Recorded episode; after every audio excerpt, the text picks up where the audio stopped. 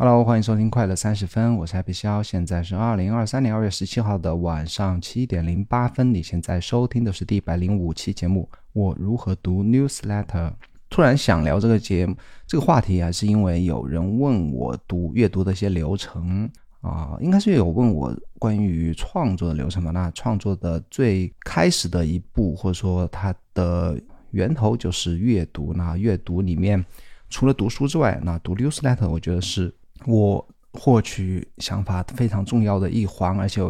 我自己的阅读过程，我觉得还是有很多值得和你分享的一些细节。那我也在前天呢，在呃 Substack 的它的 APP 里面，我也对我的可乐周报的读者，我发出了一个提问，那就是说我即将录这样一期节目，你有什么想知道的关于我阅读想知道一些问题，可以提出来。那我收集了一些问题呢。正好可以借着别人想知道的，那我的读者想知道那些问题来和你分享一下。他们问的是，比方说 newsletter 和博客公众号其他媒介的区别，以及为什么要读 newsletter，我读哪些 newsletter，国内的 newsletter 作者的困境和机会，还有就是最关键的，我读 newsletter 流程用到哪些工具，以及互联网上如何阅读，如何阅读的时候做笔记。以及我如何保持高效和持续的阅读。OK，那在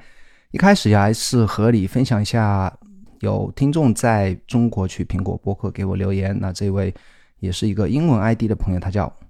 外服 Verse，那说坚持一百多期输出节目不容易啊，非常感谢你给我的五星好评和留言。那也鼓励大家也帮忙抽。二十秒的时间，打开中国区苹果播客，搜索“快乐三十分”，帮我点个五星好评，并留下你想对我说的话。关于他这位外服 verse 说的啊，一百多期不容易，的确很难啊。其实每期节目，我自我感觉是准备的时间算是快的。我相信我其他有播有过做播客经验的朋友应该知道，除非是那种纯闲聊的。和三五好友纯闲聊的节目呢，如果你是围绕一个话题来做节目的话，特别是当你一个人做或两个人做的话，哪怕是你邀请嘉宾来针对某一个话题来聊的话，其实真的前面要做很多很多功课，录的时间也许半个小时一个小时，但后期还要剪辑，还要发布、编辑你的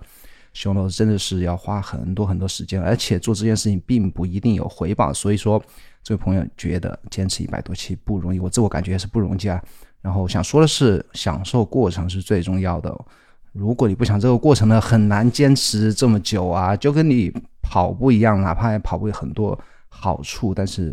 你觉得跑步对对你来讲太痛苦了，也是没有办法去坚持下来。我是相对于写作啊，我是宁愿偏好于说啊，因为说对于写来讲，对我来讲更容易一些。而且我个人写作的时候，我是不愿意太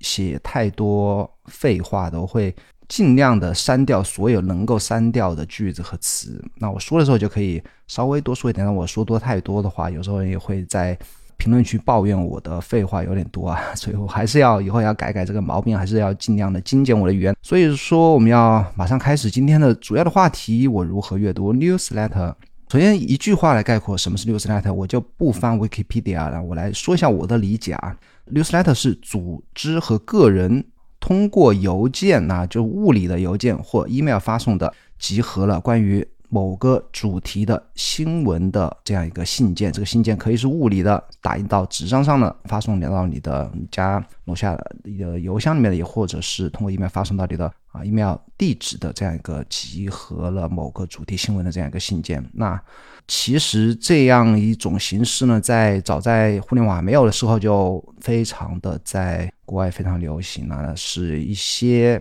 啊商业组织来通过这样一个。邮件来推广他们的商品，或者说也有一些和现在的 newsletter 啊，大家通常理解的 newsletter 类似的那种媒体啊，或者说个人通过这样一个邮件来发送他们写的一些报道或者文章，或者说是一些啊类似于一些专题的比较专业的一些啊邮件。那很多人也是通过这样一种物理发送的邮件，能够在通过写作啊，也是赚到了不少钱。比方我之前。那有一期播客介绍的 Gary Huber，他是在 email 还没有的时候就开始来发送 newsletter，也是历史上，据说是历史上赚到通过 newsletter 赚到最多钱的这样一个作者啊。OK，那开始回答那读者对我的提问，首先是 newsletter 和博客公众号以及其他媒介的区别。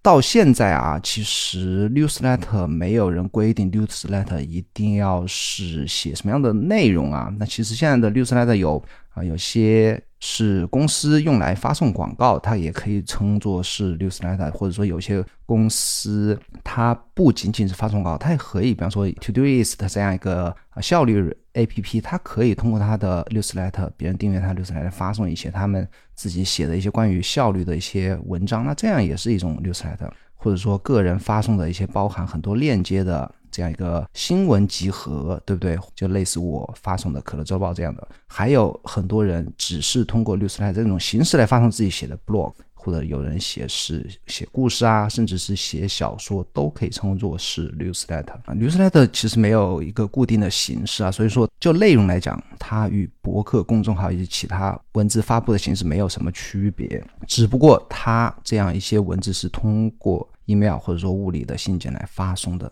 被可以被称作 newsletter，因为这个东西没有人规定你到底可以在邮件里写些什么啊，只是国外的作者啊，现在啊从二零二零年开始，那个时候 Substack 出来，以及跟很多互联网创作者或者创作者经济兴起来的这样一个二零年、二一年、二三年这三年的话，Newsletter 又重新的出现在人们的视野里面，就被很多喜欢用来写作的，不管作家也好，或者是专栏作者、是记者，甚至是我们这样的一些普通人都可以用来和自己的读者互动，或者说我喜欢写一点什么，试着写一点什么。这样的一些喜爱写作的人、喜欢创作的人，可以用来利用的一种形式，也可以利用这样一种形式来拥有自己的读者。那它还有一个好处，它比相比较 blog 有个一个好处，或者公众号啊，有个更好好处是它还可以达到一个相比较而言更比较稳定的一个阅读量啊，或者一个送达率。比方说你的啊 newsletter 的。打开率能够通过你不断的改进你的写作啊，或者说提供更有价值的内容呢，可以达到一个百分之二十三十，甚至是百分之五十的一个啊打开率。那基本上你写的每篇文章都可以固定的有这么多人去看。那如果你是发布到自己的 blog，发布到你自己的个人网站上呢，那也许有人通过 RSS 链接来阅读器来阅读，但这个。阅读的数量是并不能保证，也不好去追踪来观察。那这是 newsletter 对于啊博客公众号或者其他一种发其他一些发布形式的一，我个人感觉啊一个优势所在。而且现在有越来越多的 newsletter 平台可以帮助这些写 newsletter 的作者啊实现一个便利的一个盈利的形式。比方说，我现在在用的。那个 Substack 是现在是非常火的一个 newsletter 平台，很多很多人呢，像我在前几期有一期分享的如何写一份年收入三千万美金的绿色赖这样一个 Doomberg 这样一个绿色赖作者呢，财经类绿色赖作者，他就是在使用 Substack，也就我非常喜欢的 Anthony Pompliano 比特币的话题的这样一个作者，也是通过 Substack 呢，他有盈利的两种方式，一种是会员卖会，还有一种。它的 newsletter 之前有是有很多广告，那它最近是取消了广告啊。有人估算过，他也是通过自己的那份 newsletter 能够达到年入近千万、数百万的一个收入，这样一种。回报啊，所以说第三个好处就是说，Newsletter 平台是可以方便你能够实现盈利。OK，那回到为什么要读 Newsletter？为什么要读 Newsletter 啊？因为现在啊，越来越就像我刚才讲的那个，二零二零年开始，越来越多的作者选择使用 Newsletter 发布啊，他们有时候会有自己的。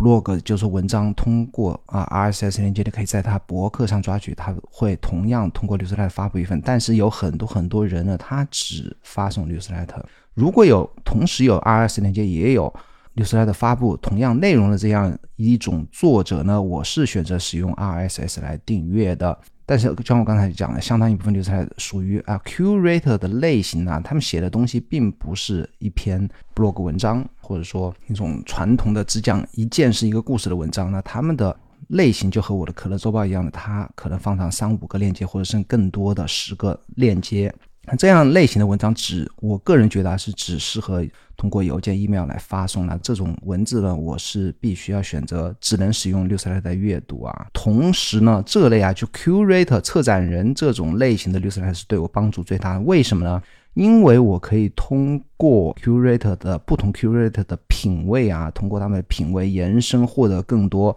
值得阅读的东西。那可乐周报也是这种类型啊。那我大部分在网络上阅读的文章，找到了有趣的 blog、有趣的文章，以及一些甚至是非常早期互联网的，有些是两千年初期、二零一零年代。的这种十年、二十年前的文章啊，都是可以通过这样一种策展人类型的流程来找到。OK，那下一个是我读哪些 newsletter 呢？我读哪些？我想放在后面来讲。我先讲一下我不读哪些。我不读我不感兴趣的领域，因为我们每个人的时间都是有限的，对不对？我对什么历史、科学啊、科技啊，其实我啊，当然我科技啊，关于有订阅一点点的，少少一点点。我是只读标题，我不太去看那种时效性很强的关于科技的一些话题，哪怕是。你说他写的多么深度啊，我也不太感兴趣。比方说，有像那个 newsletter 领域非常知名的科技话题，那个叫什么？哦，Ben Thompson 吧，Ben Thompson 写的什么？那个 s t r a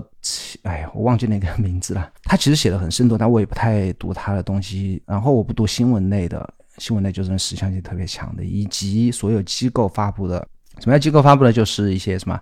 时代杂志、New York 等等这些，当然没这么大啊，有些可能啊稍微机构小一点的，他们哪怕是比较偏啊文学性质的，或者说偏专业性质，他们这种机构发布的 newsletter 我也是不读的，因为读他们这种类型的东西有太多人会去读，就减少了我发现我自己的 serendipity 的几率啊。我也不读只写自己故事的作者，什么意思呢？有很多文笔非常好的、文采非常好的作者啊，律师来作者，他可能没有出过书，但是他自己写的故事，不能说每一篇都很好看啊，但是他至少自己文笔很。很好，也也有很多读者喜欢读这样的作者，但是我不会去读，为什么呢？因为我自己读书太少了，我有太多太多经典的书都没来得及看，我去与其去 读这样类型的作者的故事，不如去。读一百年前或者说五十年前更经典的大师的作品，所以说我不读只写故事的作者，我也不读大家都读的 newsletter，哪怕它是非常非常好，也是我刚才讲的原因。我要发现自己的 serendipity，我也不读国内的 newsletter。这里不是说我们国内的 newsletter 其他中文 newsletter 写的不好啊，我相信百分之九十九点九的中文 newsletter。至少是从文笔上是肯定比我写的好啊，因为我从小就是在学校就是语文，至少是写中文是写的非常非常差的那一类啊。那他们肯定都比我写的更好，但是我为了保持自己啦，因为我自己是写中文的，啊怎么为了保持自己独立的风格，风格上的一个独立性以及思想上的一个独立性啊，所以我不读国内的中文的流出来的。OK。那我读哪些呢？其实我只读两类啊，就刚才已经讲了，我读最好的 curator，我自己认为最好的 curator。为什么说我自己认为呢？因为我经常会感叹，有些很好的 curator，他们自己的订阅数真的非常非常少。我最喜欢的前两个 curator 吧，一个其实非常非常好，他每次啊在绿山里面发送大量大量量的链接，他自己的订阅者数只有一千二，另外一个也只有差不多两千左右啊。这是我自己自己我觉得特别好的一些 curator，以及博客作者，我刚才讲的啊，还是有些博客我是。固定会去看的，比方说 Seth Godin，我经常会在博客以及 Lucy 提到的是啊，还有 Daily Dad 是啊 Ryan Holiday 他们那帮子人写，但不是 Ryan Holiday 写的，就是关于亲子教育的这样一些博客的作者，他们有时候是基本上是每天都会发啊。那他们不是 curator，但是他们的 newsletter 我也是会去读。其实值得读的 newsletter，我最近发现是越来越少啊，我也没有必要去抑制，但我还是不断的会找。尝试新的律师来的，但我我发现我自己删的啊，取消关注举定的是越来越多，那新增的越来越少。OK，那这是我读哪些以及不读哪些。然后在我开始聊我如何读律师来的流程以及用到工具之前呢，还有最后一个话题，就是一位朋友问的。国内的 newsletter 作者的困境和机会。那首先，什么是困境？这位朋友没有说。我假设困境是读者少以及不赚钱。啊，我想不到除了这两个之外更多的困境。也许他说的困境是没有好的灵感，写不出来。我相信这个应该不是他想知道的困境。我猜测困境就是读者少不赚钱。那我来分析一下这两个问题啊。首先是我觉得在。在讲困境之前，我们还是要讲讲为什么要写律师来的。我觉得一个作者，律师来的作者，先要想想自己到底为什么要写律师来，是为了表达自己，还是想为了同读者交流获得满足感，还是为了想以律师 letter 作为一份额外的收入，甚至是以这样一份事业来作为自己的主要的个收入来源呢？想清楚自己到底为什么要写。然后解决两个困境啊，一个是读者少，读者少还是要就我刚才讲的，你首先要想清楚自己是否享受写作这件事情。那如果你不享受的话，没有读者就会非常难受。如果你享受写作这件事情的话，哪怕读者少，你也可以坚持下去。那只有当你坚持越久，你才能不断的写得更好，不断的练习，不断的改进，那读者才有可能多，对不对？你不可能你就是。在其他领域都没有一个知名度的人，突然开始写 newsletter，你就要求啊，我一个月里面要到一千，一年里面要到一万订阅者，这个是还是非非常难的一件事情啊。以及下一个是你是否充满好奇心啊？那你如果只喜欢写作，但你没有好奇心的话，你的一个困境就是你写的话题会非常窄，然后啊，写出来的东西可能就在。别人订阅你的 newsletter 读了一段时间之后，发现你老在重复同样的一些话题，没有一些新意，那你没好奇心，写出来的东西没有新意啊，这样的话也不利于增加新的读者。那如果你啊，享受这件事情并有好奇心的话，那读者少，首先对你来讲，读者少就根本不是一个问题，因为你本来就喜欢阅读、喜欢写作、喜欢做这件事情。还有我刚才讲的，如果你没有其他领域的人气，你不是一个已经在成名的一个专栏作者，或者在音乐或其他艺术领域，甚至在是一个 YouTuber 或者 UP 主，在其他领域没有一个。人气能够帮你能启动的话，你是非常难以从零开始，在短期之内就获得一个大量的读者，这是非常困难的一件事情。我自己的话，其实也花了我一九年开始啊，到现在四年了，我陆陆续续的，当然最近写的比较勤一点，这四年也才这么多，而且是在借助我的推特以及博客、播客啊、视频多管齐下这样一个多方位的一个宣传的。情况下呢，才能够达到现在这样一个程度啊。Newsletter，你如果想靠口碑来相传的话，至少我发现啊，我的 Newsletter 是非常少的机会能够通过口碑给我带来新的读者的。甚至是啊，我这里不是说我写的不好，某某文写的好就可以通，仅仅是通过口碑就可以获得源源不断的订阅者。那我举个例啊，其实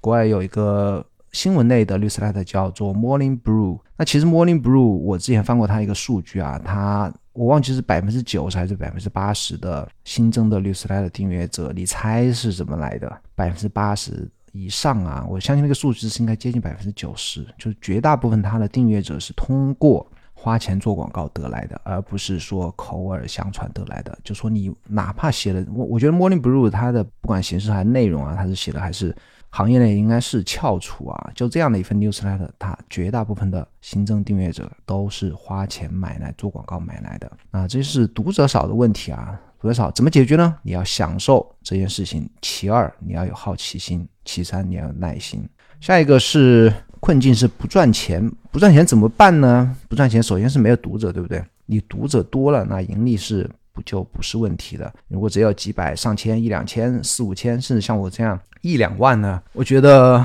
当然经营的好，国外很多只有数千 出来的人都可以年入百万，这我不是吹牛啊。因为我看过太多这样的例子，他们就在一个非常垂直、非常小小众、非常细分的一个领域呢，赢得了读者的信赖，他们就可以去卖，不管是卖课程啊，还是卖他们的一些自己创立的品牌的产品，比方说一些化妆品或者保健品啊，他们是真的是可以只靠啊，很多人还只靠。呃，他们只有四五千六，呃，那个订阅者都靠卖广告就可以获得非常多的钱。那这个当然，国外愿意在六十三上打广告的公司是跟国内是不能比啊。但国内这种环境的下，跟我们现在前提是国内啊，那就是你必须要有一个足够庞大的读者，才有可能获得比较啊进一步的一个盈利的一个一个模式。那盈利方式是什么呢？在我看来就两种啊，一种是你靠打广告，别人打广告来赞助你；第二种就是你卖自己的产品啊，自己产品可以是可以是你自己的网络课程，对不对？或者说你写的书，你在。自己如果是一个 startup，你自己的那软件，自己的不管什么产品，都可以通过 newsletter 来贩卖给自己的。读者啊，那当你的读者是非常信赖你的时候，你自己当然也不能去欺骗他们。通过律师来的盈利是还是一件比较靠谱的事情啊。那你如果继续观察我的可乐周报的话，你会发现今年内啊，我会有很多有趣的盈利的方式，而且我是确信我可以做到啊。为什么呢？因为我之前尝试过太多，我知道啊卖什么样的东西大家会有有兴趣去购买啊。然后重点呢，之前聊了太多啊，很多人可能不感兴趣的东西已经聊了二十三分钟啊，我把关键的可能会大家最感兴趣的放在后面啊，这样大家可以坚持比较久一点，我的整个播客的完播率可能会高一些。但我不在不在意这个数据啊。那我读 newsletter 流流程以及用到的工具啊，首先讲一下我读 newsletter 的时间呢，我的读 newsletter 是上午起来的第一件事就是开始阅读。我之前尝试过啊，我自己啊。我相信绝大部分也是啊，就是起床后的两三个小时是你的大脑最清醒的时候，你反应最快的时候，记忆力也最好的时候。那这件事这个时间段呢，来干任何事情的话呢，效率都肯定比其他时间段要好，效率要高。我之前是尝试过在这个时间段来写作啊，因为我觉得啊，创作可能是对我帮助最大的、最直接的一件事情。但后来发现啊，我一开始起床。立即开始写呢是很难动笔的，所以还是恢复啊。上午起来第一件事就开始阅读。那大概我花一个小时间来读完所有的律师来的。那后面来先讲一下工具，之后我再跟你讲我是怎么阅读的。那工具我工具的话，我之前使用 H E Y Hey Email 这样一个怎么讲呃邮件服务吧，它有一个。功能就是可以自动把你订阅的 newsletter 分类到一个 tab 里面，一个分类里面，你可以每天就去点到那个叫做 feed f e e d 这样一个 feed 这个分类里面就可以去看。那其实很多 newsletter 不呃很多阅读工具现在都有这种帮你去生成一个邮箱，让你去订阅 newsletter 这样一个功能啊。但我自己之前那两年是用 Hey 的体验还是非常好的。现在我是在用 read readwise 的 reader 这样一个 app，我曾经写过一个 reader 的。的一个推文串呐，我把这个推文串的链接会放在 show notes 里面。那 reader 虽然我在那个推文串里面写了很多很多优点啊，但我现在也在用啊，但是它还是有一个缺点，我这里要强调一下。像 reader 这样一个工具呢，它是其实可以做到 all in one 啊，就是一应俱全，让我在里面读书、看 YouTube 视频、读 RSS 订阅的 blog 以及读 newsletter。但是它有一个缺点啊。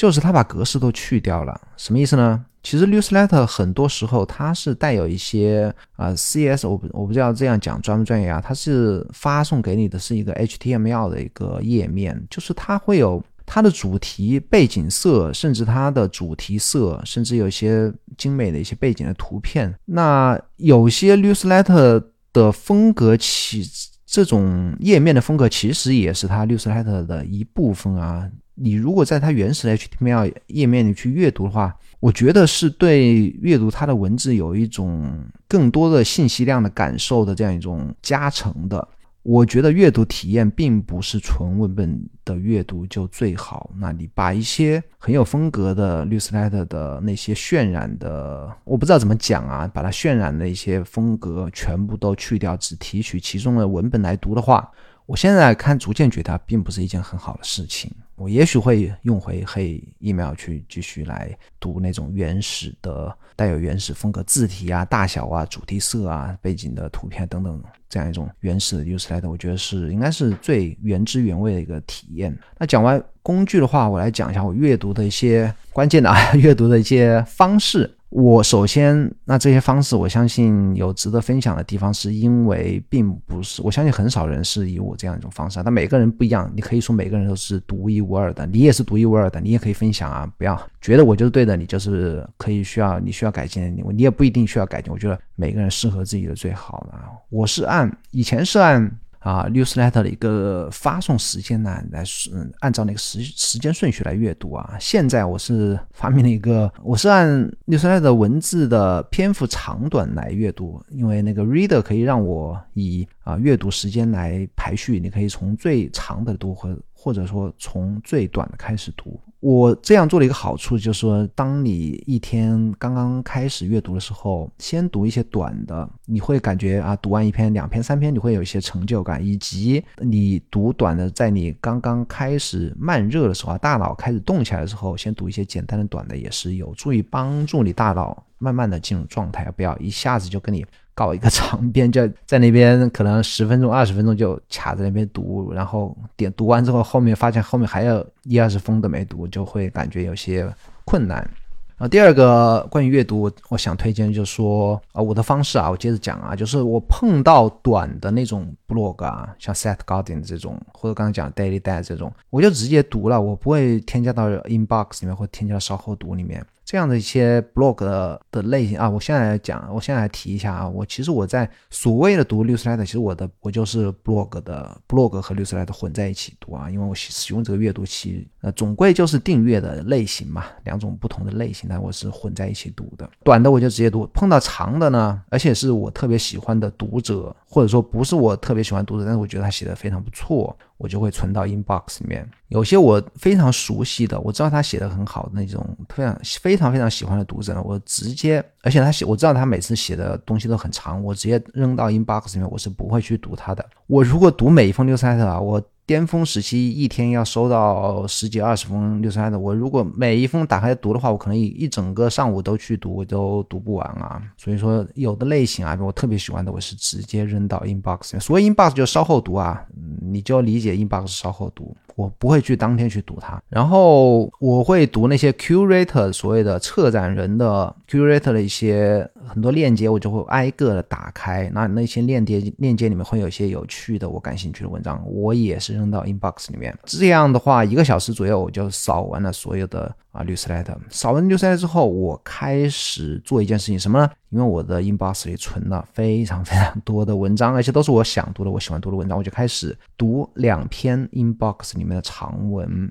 我长文存了到现在差不多一两，应该是两百多篇没有读的，而且我。还有一个特点是，我读 inbox，我读稍后读，我是按时间倒序排列。比方说两百篇未读，我不会读我今天刚刚存的，我是读我最早存进去的。为什么呢？这样有一个好处就是它可以帮助你远离当前最热点的话题。比方说我现在开始读的是我去年十月份保存的文章，就是我十月、十一月、十二月到现在已经五个月啊，有五个月的。稍后读的文章全部在里面，我是读最老的那些，好处就是帮我远离当前的热点话题，而且有些话题在如今来看，有些文章甚至是不需要再去读的啊。这也是我的一个，也是顺便提一下我读稍后读的一个方式。那下一个话题就是互联网上阅读如何记笔记。我读这么多肯定要记笔记的啊。因为我是有创作的需要啊，哪怕没有创作需要，我觉得记笔记也是一个帮助自己阅读的一种，或者说是提升自己不管哪个方面的能力的一种。方式啊，我是提倡去阅读的。那我在第一百一十九期《可乐周报》里面介绍了阅读时记笔记的方法。那用一句话来说，就是只要你去标记网络文章，你就必须写点什么。那为什么这样做呢？你可以去翻一翻 show notes 里面那个链接，去读一下一百一十九期《可乐周报》。我会标记自己啊喜欢的句子和段落啊，我会写下什么呢？我会写下自己的感受，为什么喜欢这一个句子，或者说我去浓缩一下这个这么一段话啊，作者的观点，或者说是我看到的我自己理解的观点，不一定是作者的观点啊，哪怕是只是简单的重复啊作者的一些话，我把它精简一下，表达一下，这种三种形式啊，就是我标记的同时，我一定会写下点什么。这三种形式我再重复一下：是自己的感受，或者是浓缩作者的观点，或者说简单重复作者的话。那我之前标记是用的 hypothesis 啊，或者说还使用过一段时间的 matter。那现在只用 reader 啊。那这些所有的标记和笔记呢，全部都会同步到 Obsidian 和 Notion。那我的 Obsidian 的库又会被 Devon Think 去检索，所以说我所有的。不管是笔记啊，我记在 Obsidian 里面也可以，或者说我记在 Reader 里面也可以。当然现在只用 Reader 啊。最后我需要检索的时候，我在 DemonThink 里面检索是非常方便的。然后我要提一下我如何打 tag。我现在是给所有的标题都会打上 tag 啊，但我读 Kindle 的时候是没办法打 tag。我过去几周做了一件事情，就是我把 Obsidian 里面的 tag 和我在 Reader、Readwise Reader 里面的 tag 同步了一下。我啊，我的 tag 只包含单个的简单的单词，用类别来分类，比方说 mindset 思维方式，或者 creative 关于创作的一个 tag，或者说 investment 或者 parenting 育儿等等吧。就按这种话题类型来打 tag，那我在 Obsidian 里面也使用同样的 tag，那我是要，因为我这些笔记都会同步到 Obsidian 里面，甚至到 Devon Think 里面，我可以通过同样的 tag 来检索我自己的笔记。那最后一个话题，如何保持高效和持续的阅读？这个还是要讲为什么啊？讲一下内因啊，内因你首先还是有有一个好奇心，而且你要喜欢阅读，你很期待去每天打开你的邮箱来。看一下又收到了什么特别有趣的点子、特别有趣的故事，然后你很享受阅读过程，甚至是和我一样，在阅读过后把自己收获的最棒的想法通过写作来分享给别人啊，这是一个内因啊。你如果没有一个 内因的话，你就会觉得是痛苦的事情。那如果有了一个好奇心啊，你就会觉得是非常享受一件事情。我相信我最近应该是二零年开始啊，大量阅读《绿色的。已经到现在三年了。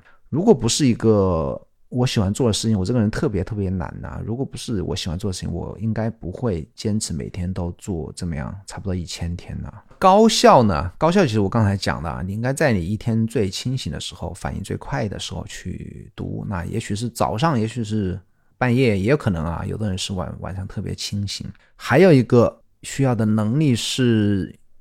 我觉得阅读是需要想象力和共情能力啊，这也是我为什么推荐要在一天中你的脑力最发达的时候来读它。什么叫想象力和共情能力？就是说你在读的时候，作者在到底在讲什么？字面的意思，他讲的那个情景，他讲的那个上下文，他讲的那个思维方式，你如果没有一个很好的想象力和共情能力，你不能理解。他在讲什么？也许你像嘴巴念出来一样把它读了一遍，但是你根本不清楚他到底在讲什么。那这样的阅读的话，其实是我觉得和读了没读是一样的啊。如果你有一个非常好的想象力的话，其他人看起来。唏嘘平常的一篇文章，在你这边，你可以通过共情能力，你可以共情到啊，你自己的某个想法或者自己的某些经历，或者说突发奇想得到一个什么新奇的 idea 都有可能啊。这也是我为什么我觉得啊，呃，阅读对于脑力的要求啊是不亚于写作的。那同样一篇文章，真的是你在你不要和别人比啊，你就和自己比，在你疲惫的时候读同样一篇文章，或者在你特别兴奋的时候。脑筋反应非常快的时候去读读同样一篇文章，你从这篇文章里面能够得到收获是我完全不一样的。然后最后一个，如何持续的阅读？你应该在固定的时间把它养成一种习惯。每天中午十一点开始，我就是要花一个小时来阅读；每天晚上八点之后安静下来之后，我就是要在这个时候阅读一个小时，把它养成一种下意识的反应，一种生活的习惯。啊，这样就能够做到持续不断的去阅读。OK，那这一期节目就到这里结束了。今天讲，没想到讲的有点长啊。如果你喜欢这个节目，请定在你听播客地方订阅收听。那我更欢迎你去可乐点蜜啊，K E L E 点蜜去收听，因为啊，你在那边收听可以马上的给我在留言啊，我会回复，我会回复所有在可乐点蜜上面的。